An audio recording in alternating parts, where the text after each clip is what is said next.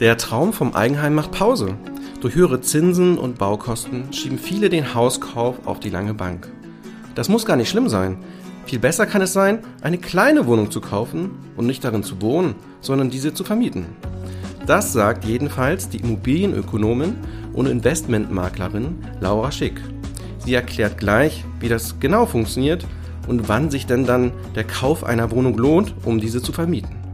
Was bringt das ein? Sind die Schulden auch ein Risiko? Wie hoch ist der Aufwand? Wir sprechen über die Vorteile, Nachteile und ihren Weg zum Wohnungskauf. Und damit herzlich willkommen zu einer neuen Folge des FAZ-Podcast Finanzen und Immobilien. Mein Name ist Jan Hauser. Und ich bin Inken Schönauer. Schön, dass Sie dabei sind an diesem Dienstag, den 6. Februar. Inken, zuletzt haben wir viel nach Asien geblickt. Unser Korrespondent in Tokio hat von den steigenden Börsenkursen dort berichtet unser Korrespondent in Shanghai von fallenden Immobilienriesen. Jetzt schauen wir wieder nach Deutschland. Und auch da ist das Bild ja ähnlich. Hier steigen die Aktienkurse und auch hier gerät manches Immobilienunternehmen in Not. Heute soll es jetzt darum gehen, wie eine kleine Wohnung als Kapitalanlage dienen kann. Ja, das hört sich tatsächlich erstmal alles so total leicht an. Ne? Man könnte einfach mal so eine kleine Wohnung kaufen. Warum denn nicht? Ich muss ehrlich gestehen, ich habe das mir auch schon mal angeguckt, weil man ja immer so denkt, boah, Immobilienboom, den es ja auch schon mal eine Zeit lang gab. Man müsste daran irgendwie äh, partizipieren, aber es ist tatsächlich eben gar nicht so einfach.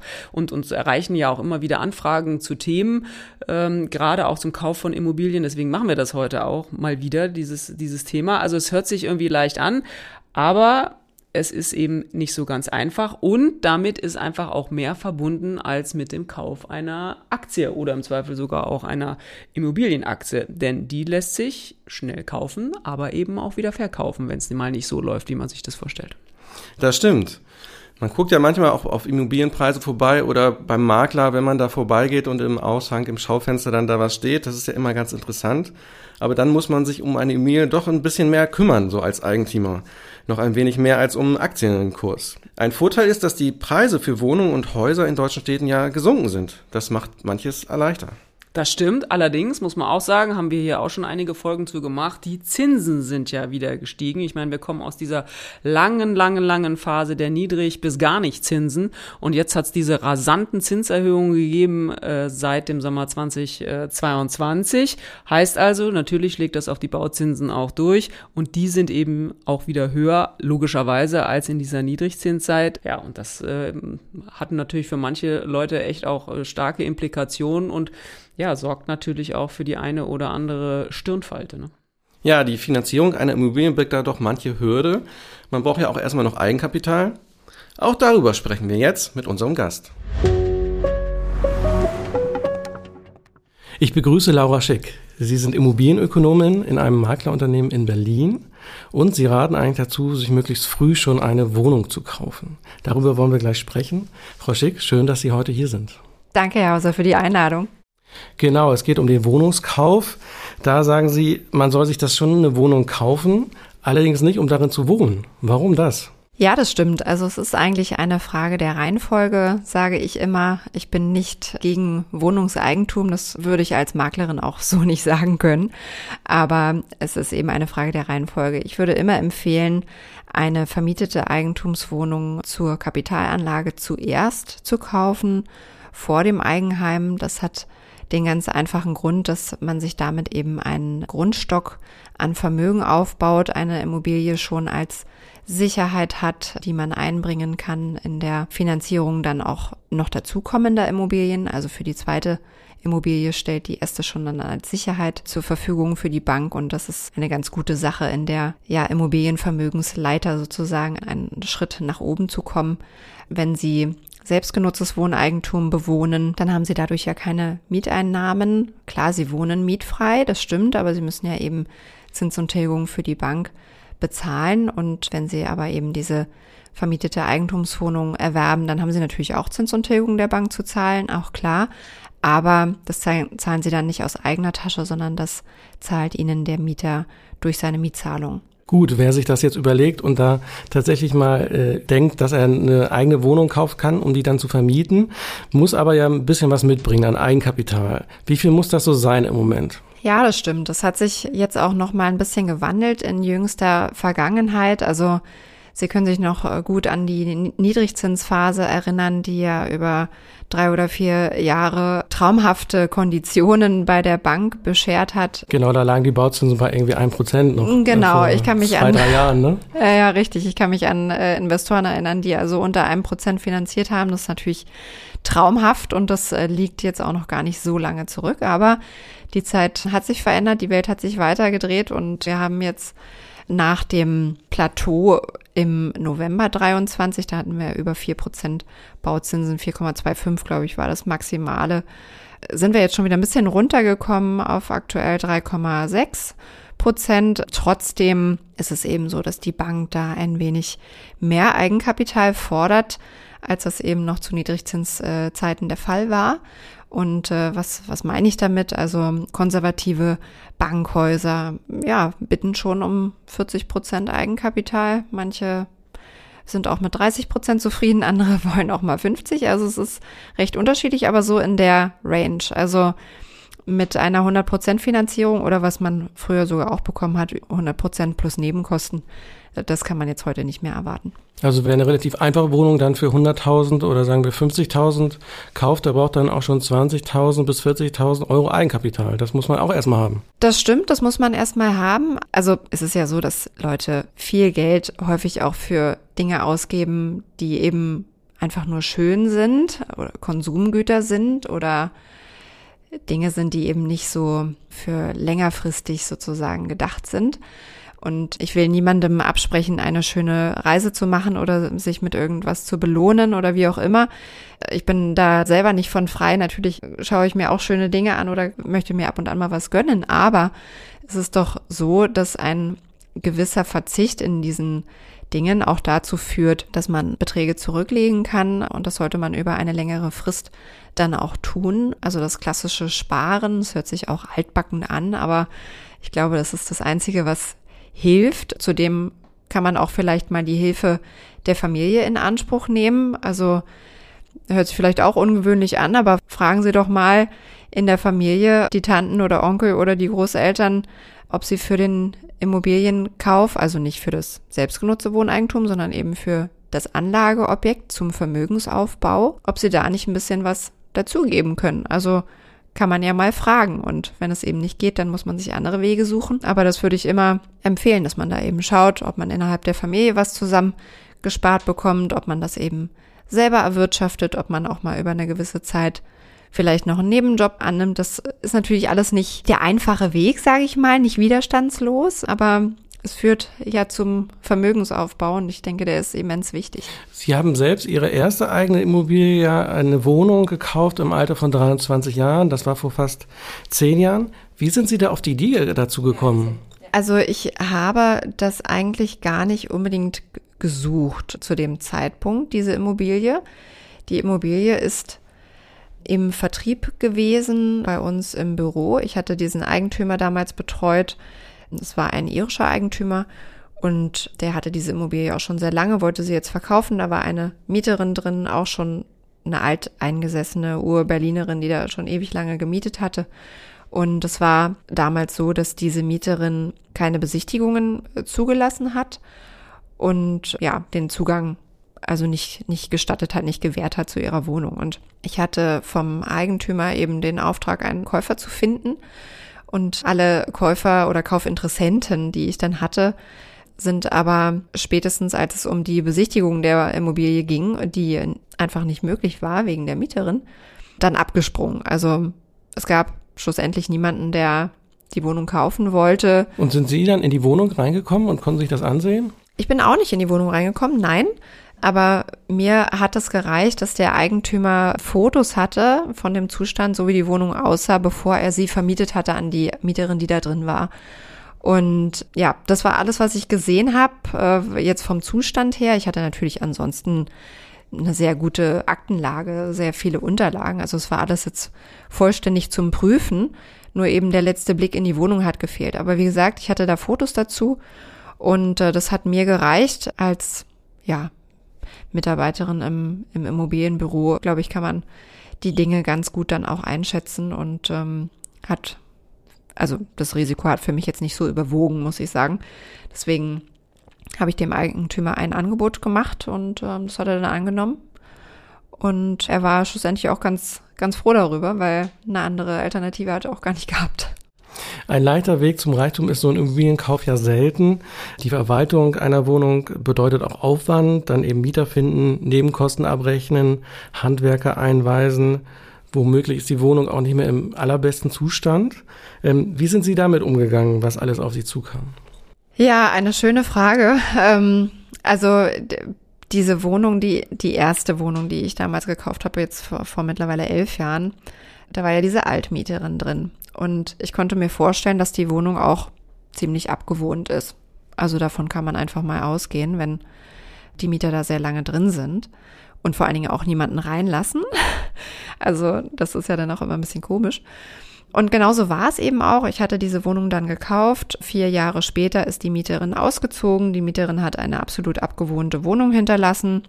Es musste alles gemacht werden, also von Böden. Ich habe damals neue Dielen verlegen lassen im Übrigen. Das würde ich jetzt heute vielleicht auch gar nicht nochmal machen. Das ist sehr, sehr kostenintensiv gewesen, aber ich fand das damals äh, schön und äh, passend auch zur Immobilie. Nun ja, habe das Bad saniert, habe eine Küche einbauen lassen, habe natürlich die Wände gestrichen, also so ziemlich alles an dieser kleinen Wohnung dann gemacht, was zu machen war. Äh, hatte damals 16.000 Euro investiert habe sehr viel Zeit mit Telefonaten und Baustellenbegehungen verbracht.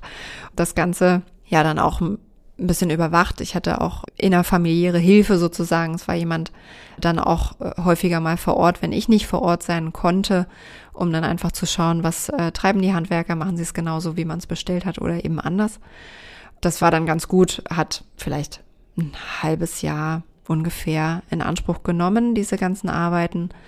Und äh, danach habe ich die Wohnung dann frisch saniert vermietet an einen Studenten aus München, der in Berlin dann halt studiert hat. Und der blieb dann auch relativ kurz nur. Dann wurde die Wohnung wieder frei und dann ist auch wieder eine damals dann Studentin eingezogen. Also so ist das dann weitergegangen. Und natürlich für einen deutlich höheren Mietzins, als was die Altmieterin damals bezahlt hat. Ja, dadurch sind dann durch die Wechsel die Mieteneinnahmen gestiegen für Sie. Genau, richtig. Also das war auch die einzige Möglichkeit, diese 16.000 Euro Sanierungskosten dann irgendwann mal äh, rauszubekommen. Dann mit, mit der Altmiete, ich glaube, die lag bei 4 Euro irgendwas. Also es war wirklich eine Altmieterin wäre man ja auch langfristig nicht auf den grünen Zweig gekommen. Mhm. Ja, das hört sich ja schon ein bisschen riskant auch an, dass es ein gewisses Risiko gibt, wenn man eine Immobilie kauft, weil man nicht genau weiß, was kommt da noch auf Kosten auf einen zu, wenn man eben dann vieles verlegen muss und äh, neu sanieren muss und auch vielleicht der Mieter irgendwie auszieht und man keinen neuen findet. Wie schätzen Sie so dieses Risiko ein? Ist, ist, ist das, besteht das, dass man dann auch am Ende vielleicht doch auf Schulden sitzen bleibt? Nee, nicht wirklich. Also die Immobilie, die ich gekauft habe, ich würde das nicht allen empfehlen, also schon, also nicht unbedingt Erstlingskäufern sozusagen, die nicht aus der Branche kommen, jetzt eine Wohnung zu kaufen, die sie nicht besichtigt haben. Das konnte ich machen, weil ich habe eben die, die Fotos gesehen, mir hat das gereicht. Ich hatte das Haus natürlich besichtigt. Ich kannte den Eigentümer, ich hatte sonst alle Unterlagen zur Immobilie, mir hat das gereicht. Und ich habe das vor allen Dingen auch eingepreist damals in dem Angebot, was ich dem Eigentümer gemacht habe. Da habe ich mir rechnerisch überlegt, was kostet es mich ungefähr, wenn diese Mieterin mal auszieht, weil ich einfach davon ausgegangen bin, sie wird nicht eine besonders schöne Wohnung hinterlassen. Also es war für mich Teil der Berechnung und deswegen auch kein Risiko. Für alle anderen, die jetzt nicht Angehörige der Immobilienwirtschaft sind, sich mit Immobilien nicht auskennen und möglicherweise ihre erste Wohnung kaufen, ist natürlich immer die Devise, diese Wohnung zu besichtigen und möglicherweise auch nicht alleine zu besichtigen, sondern sich auch jemanden an die Hand zu nehmen, der sich möglicherweise besser mit Immobilien auskennt als man selbst. Da bietet sich dann ja nicht nur der familiäre Background an, irgendwie der, der Onkel der Ingenieur ist oder sonst irgendjemand, sondern gibt es ja auch ähm, Sachverständige öffentlich bestellt und vereidigt, die äh, da schauen können oder andere äh, ja, verständige Menschen, die das Risiko dann einschätzen können für einen, wenn man es selber nicht kann. Also töricht ist es natürlich, eine Immobilie zu kaufen ohne Kenntnis von Immobilien und den Themen zu haben, die diese Immobilie betreffen. Also wenn man sich in eine WEG einkauft, dann muss man natürlich die Protokolle prüfen, äh, lesen, was da besprochen wird, unter den Miteigentümern gucken, was auf dem Rücklagenkonto liegt. Das ist ganz wichtig. Fragen, was in den letzten Jahren äh, gemacht wurde an, an dem Haus. Das ist so eine Wohnungseigentümergemeinschaft. Das heißt, das wird nochmal komplizierter, wenn man einem Haus, wo mehrere Parteien sind, auch eine einzelne Wohnung kauft und äh, die Eigentümergemeinschaft dann mm, ich so finde, es wird generelle einfacher. Ausgaben hat. Ich finde, es wird einfacher, wenn man sich in der WEG einkauft, weil man ist ja nur Miteigentümer, in Anführungszeichen nur Miteigentümer ähm, in der in der großen WEG. Man hat viele Eigentümer neben sich und es hat Nachteile, es hat aber auch Vorteile. Vorteile sind, dass man eben nicht für alle Kosten immer zu 100 Prozent dann selbst aufkommen muss und auch alles äh, selbst planen und umsetzen muss mit der Hausverwaltung, sondern es gibt ja eben die Versammlungen, die jährlichen Versammlungen, also Eigentümerversammlungen, wo alle Dinge besprochen werden, die in der WG dann umzusetzen sind und wo auch besprochen wird, welche Gelder für welche Maßnahmen benötigt werden und auch Pläne natürlich geschmiedet werden, was in Zukunft umzusetzen ist und zu bezahlen ist. Und demnach wird auch die Zuführung in die Instandhaltungsrücklage gesteuert. Also wenn da nicht genügend Geld auf dem Konto ist, dann muss eben die Zuführung erhöht werden, dass die Maßnahmen, die anstehen, dann eben auch bezahlt werden können, ohne dass man als Eigentümer gleich eine Sonderumlage äh, zu stemmen hat, denn das möchte ja niemand. Also es möchte weder ich noch der Miteigentümer neben mir in der Wohnung. Keiner hat Freude an einer Sonderumlage von zwei, drei, vier, 5.000 Euro auf einen Schlag, die er zu einem äh, Zeitpunkt X dann zu bezahlen hat. Diese Dinge müssen geprüft werden natürlich. Man muss wissen, auf was man sich einlässt und der, der Ankaufspreis muss dementsprechend sein, er muss stimmen. Und es muss eben auch mit dem Eigenkapitalanteil und mit dem Fremdkapitalanteil aufgehen. Also so, möglichst so aufgehen, dass die Mieteinnahme, die man hat, was der Mieter bezahlt, eben die Zins und, also Zins und Tilgung im, im Monat eben tragen kann, beziehungsweise auch noch ein kleiner Überschuss übrig bleibt. Also das wäre so eigentlich die ideale Berechnung. Mhm. Und wie viel bleibt dann so übrig, würden Sie sagen, als Rendite? Fünf Prozent? Ja, also das, das kommt auf die Assetklasse an, aber wir reden ja nicht über Logistik oder Büro oder Hotel, sondern eben über Wohnen. Und ähm, da hat man eine langfristige, stetige Rendite, die so in dem Bereich liegt, drei, vier Prozent. Also zumindestens in Berlin ähm, ist es so. Ganz entscheidend für den Immobilienkauf ist der Preis. Da hatten wir jetzt äh, längere Zeit einen Aufschwung gesehen, dass die Preise immer noch gestiegen sind, bis so vor ein, zwei Jahren. Da gab es dann wieder einen Abschwung mit einem Preisrückgang von fast zehn Prozent oder mehr im Durchschnitt. Erwarten Sie jetzt, dass ein guter Kaufzeitpunkt im Moment ist oder ist das schon wieder abgefahren? Ja, das ist eine interessante Frage, denn die Preise sind zurückgegangen, ja, nachdem sie aber die vorherigen acht oder neun oder zehn Jahre äh, nur gestiegen sind. Also die Eigentümer haben eigentlich einen super Zyklus hinter sich gebracht, äh, wo also in einem Jahrzehnt die, die Preise wahnsinnig gestiegen sind und jetzt sind sie eben zwei Jahre lang zurückgegangen. Natürlich ist es immer eine Frage, wann man eingestiegen ist, ob es jetzt sehr schmerzhaft ist, eben diese letzte Preiskorrektur für einen als Eigentümer oder eben nicht. Wenn man vor zehn Jahren plus gekauft hat, dann kann man den Preisrückgang jetzt immer noch gut verschmerzen, weil man eben acht Jahre des Zuwachses ja dann trotzdem noch hat und eben zwei Jahre der Reduktion. Also hat man ist man auf jeden Fall immer noch auf der auf der grünen Seite sozusagen. Und wie geht's jetzt weiter mit den Preisen? ja, der Blick in die gut äh, polierte Glaskugel sagt, ähm, dass Den haben Sie da haben Sie dabei, ja? Ich habe die Glaskugel immer dabei. sagt, dass wir, dass wir jetzt auf jeden Fall keine weiter sinkenden Preise haben werden. Also nicht in Berlin und auch nicht in anderen Top 7 äh, Städten in Deutschland. Die Preise sind, Sie haben es vorhin gesagt, so 10 Prozent, ich würde fast sagen mehr. Ehrlich gesagt, in Berlin haben wir mehr so 20, 25 Prozent Preisrückgang erlebt. Die Talsohle haben, haben wir aber durchschritten und die Preise bewegen sich seitwärts, jetzt seit einigen Monaten. Ich würde persönlich, und das sehen viele andere auch so, noch nicht wieder von äh, steigenden Preisen sprechen, auch wenn äh, erste Eigentümer aufgrund der leicht wieder gesunkenen Zinsen schon auf die Idee kommen, dass die Preise wieder steigen könnten. Das sehen wir aber noch nicht. Die Marktlage ist äh, dahingehend noch zu, zu unsicher. Ähm, es sind noch nicht alle Investoren zurück auf dem Markt. Also zum Beispiel die institutionellen Investoren sind als Käufergruppe gar nicht noch, gar nicht wieder aufgetaucht bis jetzt so dass wir äh, da noch nicht von wieder steigenden Preisen äh, sprechen können.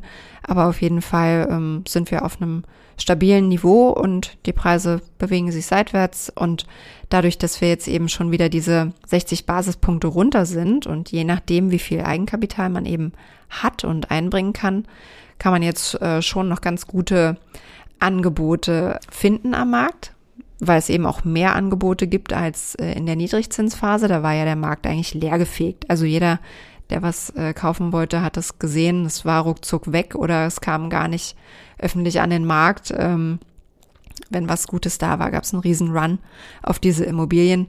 Das war eben eine spezielle Phase. Jetzt haben wir deutlich mehr Angebot am Markt. Ähm, die Angebote oder die Angebotspreise sind niedriger als noch vor zwei Jahren. Und es ist eigentlich ein ziemlich gutes Zeitfenster. Der Hasenfuß oder der Haken ist eben einfach, dass man im Moment mehr Eigenkapital braucht. Und wenn man jetzt äh, den Schritt wagen will, was ist dann noch so für den Immobilienkauf zu beachten? Wie, wie soll die Wohnung im Idealfall aussehen?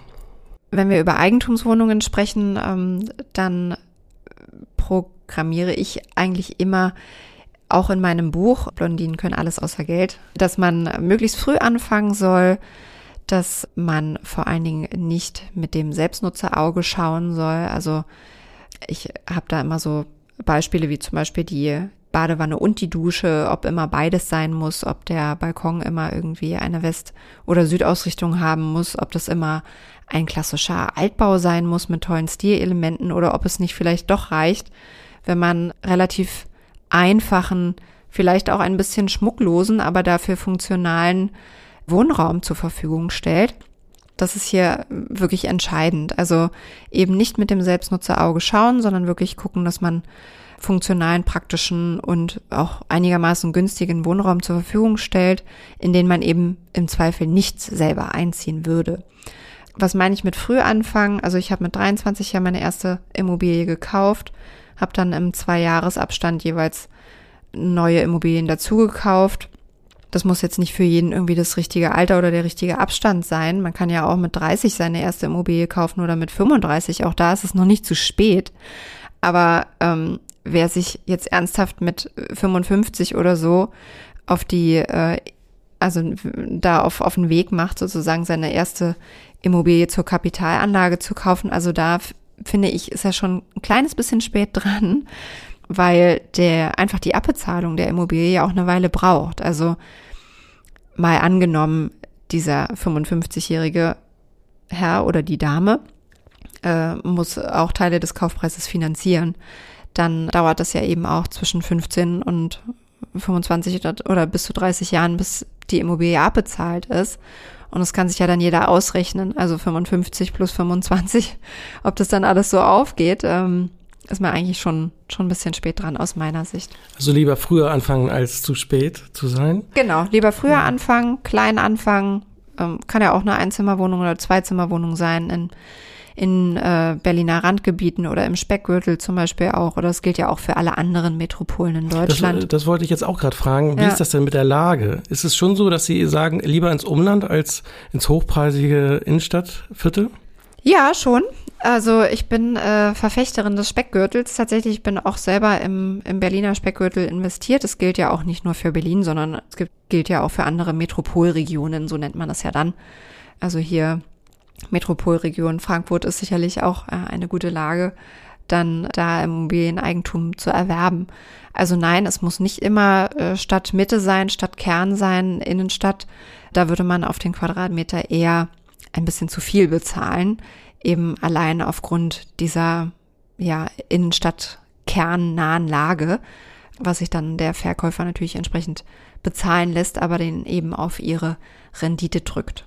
Aber es sollte dann auch nicht irgendwie ganz weit weg sein, wo es günstige Angebote gibt und äh, nee, wenig Nahverkehr. Denn, genau, es, es hilft ihnen ja auch nicht, wenn sie einen Haufen Steine haben, die sie nicht vermieten können. Also das wäre jetzt halt, wenn sie wirklich peripher kaufen, obwohl das auch in heutiger Zeit ja diskutiert wird, ob es wirklich eine Landflucht gibt oder ob eigentlich auch wieder viel Zuzug aufs Land äh, herrscht, weil es da einfach grün und schön ist und man viel Platz hat für, und für die Kinder ist es toll ist, auf der Wiese zu rennen. Also darüber will ich mich gar nicht auslassen, ob, ob Stadt oder Land. Aber ähm, ich habe einen ganz äh, pragmatischen Hinweis eigentlich für alle Immobilien Erstlings- oder Zweitlings- oder Drittlingskäufer. Alles, was halt von ihrem eigenen Wohnort innerhalb einer Stunde maximal mit dem Auto zu erreichen ist, macht eigentlich Sinn. Alles andere, was weiter weg ist, ist dann schon wieder weniger sinnvoll. Einfach aus dem einfachen Grund, sie müssen halt auch ab und an mal bei der Immobilie vor Ort sein. Sie müssen einfach mal schauen, wie sieht es da aus. Also wenn, wenn sie jetzt nicht äh, eine Eigentumswohnung gekauft haben, in die Eigentumswohnung kommen sie eh nicht rein, wenn die vermietet ist. Aber wenn wir jetzt über ein kleines Mehrfamilienhaus sprechen, da müssen Sie ja ab und an mal eine Stippvisite machen, müssen Sie mal hinfahren, sich mit dem äh, Verwalter dort treffen, äh, gucken, ob die Bäume zurückgeschnitten werden müssen, ob der Sand aus dem Sandkasten getauscht werden muss, ob die Regenfallrohre in, in Ordnung sind, ob der Müllstandsplatz gut aussieht, ob sie vielleicht mal die Fenster streichen müssen, wie das Treppenhaus aussieht, ob es im Keller irgendwo feucht ist. Also es gibt ja so viele Punkte, die sie ja nicht per Fernwartung irgendwie sehen können. Sie müssen dahin, sich das angucken und deswegen darf die Immobilie einfach auch nicht zu weit weg sein. Ja gut, ähm, das hat sich jetzt ja schon nach vielen Punkten angehört, die es da doch zu beachten gibt und äh, nicht immer ist das ganz so leicht. Vielen Dank für die Anregungen. Ja, super, sehr, sehr gerne. Inken, was nimmst du mit aus dem Gespräch? Ja, ich muss sagen, ich bin schon sehr beeindruckt, ehrlich. Also mit 23 das erste Mal über sowas wie eine Immobilie nachzudenken und dann vor allem auch eine zu verkaufen und diese zu vermieten. Also Respekt, das finde ich schon echt äh, erstaunlich. Ich habe ja vorhin schon gesagt, also man denkt da dann auch immer mal dran, aber mit 23, da hat man eigentlich auch andere Sachen mal im Kopf. Das finde ich schon, finde ich schon toll. Und für sie scheint das ja auch gut funktioniert zu haben. Das kann Motivation für jeden sein, sich selbst auch einfach, und das sagen wir hier in diesem Podcast ja auch immer wieder, sich mit den eigenen Finanzen zu beschäftigen. Und selbst dann, wenn das Berufsleben erst anfängt, denn es ist einfach clever. Genau. Ähm, und da gibt es verschiedene Anlageformen. Jeder kann mal sich anschauen, was es so gibt. Und letztlich muss dann jeder selbst für sich entscheiden, wie, wie sein Geld gut angelegt ist, auch welche Risikofaktoren es gibt, was man eingehen möchte. Immobilien sind da gewiss nicht schlecht, brauchen aber auch Aufmerksamkeit. Interessant fand ich dazu noch ihre Sicht auf die Eigentümergemeinschaften in Mehrfamilienhäusern. Die gelten ja für manche als eher schwierig, weil es kompliziert ist und man sich abstimmen muss. Sie sieht das anders. Sie sagt, das ist eine Möglichkeit, sich mit anderen abzustimmen und Hilfe zu bekommen. Und dann sind wir auch schon wieder bei unserem Ding der Woche. Jan, was hast du dabei? Ja, wer die vergangenen Folgen gehört hat, weiß vielleicht schon, worum es jetzt geht. Heute verraten wir endlich jetzt, wer das neue FAZ Börsenlexikon gewonnen hat. Das ist gerade im Buchhandel neu erschienen. Das Buch hat unser Kollege Martin Hock herausgegeben, der auch regelmäßig hier im Podcast dabei ist. Viele Grüße, Martin ja, hat er sich sehr viel Mühe drüber, äh, drum gegeben, das muss man echt sagen. Also es ist wirklich ein schönes Werk geworden. Wir hatten, glaube ich, auch schon beim letzten Mal gesagt, es kostet 24 Euro, ist jetzt im Buchhandel erhältlich und wirklich den einen oder anderen Blick wert. Und wir hatten gefragt, das kommt nämlich aus diesem Börsenlexikon, was ist ein OBOS oder vielleicht spricht man sogar OBOS aus, weiß ich gar nicht so genau, Oszillator ist. Und da haben uns wirklich viele schöne Zuschriften erreicht. Erstmal würde ich sagen, lösen wir das Rätsel auf. Ich lese jetzt da nicht alles vor, weil dann ist der Podcast auch nochmal doppelt so lang. Aber gemäß unseres Lexikons ist es sozusagen eine Art überkauft und überverkauft Indikator. Und mal ganz verkürzt kann man sagen, er zeigt Marktlagen an. Und wir hatten ja so ein bisschen die Losung ausgegeben, dass diejenigen gewinnen, die sozusagen so schöne Lösungen bereithalten. Und ich finde, es haben sich wirklich sehr viele wirklich Mühe gegeben, dieses Rätsel zu lösen. Einer ist zum Beispiel Karl Wadecker aus Mühlheim an der Ruhr. Er hat das nicht nur sehr gut erklärt, sondern gleich auch noch ein ganzes Beispiel mit uns an die Hand gegeben. Also er hat gleich eine ganze Rechnung mitgeliefert. Das fand ich wirklich super. Und auch noch als sozusagen Premium und Plus obendrauf ein Fazit. Und das Fazit lautet, der DAX war am Jahresende 2023 im über kauften Bereich. Die Kursentwicklung des DAX im Januar war bis dato leicht schwächer, also lag unser Oszillator nicht total daneben. Weißt du Bescheid, Jan? Ja, da haben wir noch mal was gelernt. ja, haben wir noch was gelernt. Schön war auch die Auflösung von Michael Honig, hat sich auch sehr viel Mühe gemacht und da habe ich mal so raus destilliert, der Oszillator gibt vor, wie die Gefühlsachterbahn der Börsenhändler abzubilden ist. Das hat mir auch sehr gut gefallen. Gefühlsachterbahn von Börsenhändlern. Ähm, und dann ist der dritte Gewinner unseres Preisausschreibens, hätte ich beinahe gesagt, unseres kleinen Rätsel, ist Lukas von der, Lukas von der List. Und der schrieb, stellt euch vor, ihr könntet die Lage auf den Finanzmärkten wie eure tägliche Wettervorhersage prüfen. Das hat mir auch gut gefallen. Also, Ihnen dreien vielen Dank, also allen erstmal natürlich vielen Dank für die Einsendungen, Ihnen dreien besonders für die schönen Zusammenfassungen und Erklärungen. Die Bücher kommen den kommen die Tage auf den Weg und da sagen wir herzlichen Glückwunsch. Ja, sehr schön. Das waren tolle Zuschriften, die wir da erhalten haben. Und jetzt haben ja alle ein bisschen was mitbekommen und wissen mehr als vorher. Ja, so ist es. Ich fand, das war auch wirklich sehr eifrig. Und ähm, vielleicht streuen wir wieder mal so ein Gewinnspiel in unser Podcast ein. Das kam offensichtlich gut an. Und wirklich schöner Fun Fact und Nebeneffekt dieser ganzen Geschichte ist, dass wirklich einige Hörerinnen und Hörer auch gleich Themenvorschläge mitgeliefert haben. Also so ein bisschen eine Art ähm, ja, Anregung für uns auch, was unsere Hörerinnen und Hörer interessiert. Nehmen wir natürlich auch gerne auf. Also insofern so gesehen totales Win-Win. Das war wieder eine Folge des FAZ-Podcasts für Finanz und Immobilien. Wie eben schon gesagt, wenn Sie Fragen haben oder uns Anregungen geben können, wenn Sie mal Ideen haben, was wir alles noch behandeln sollen, schicken Sie uns eine E-Mail an podcast.faz.de oder schreiben Sie uns auf unseren Social-Media-Kanälen. Wir freuen uns, wenn Sie uns abonnieren und wenn Sie uns weiterempfehlen. Zu finden sind wir überall, wo es Podcasts gibt. Und schauen Sie auch gern mal in unsere LinkedIn-Gruppe. Tschüss, bis nächste Woche. Alles Gute und machen Sie was aus Ihrem Geld.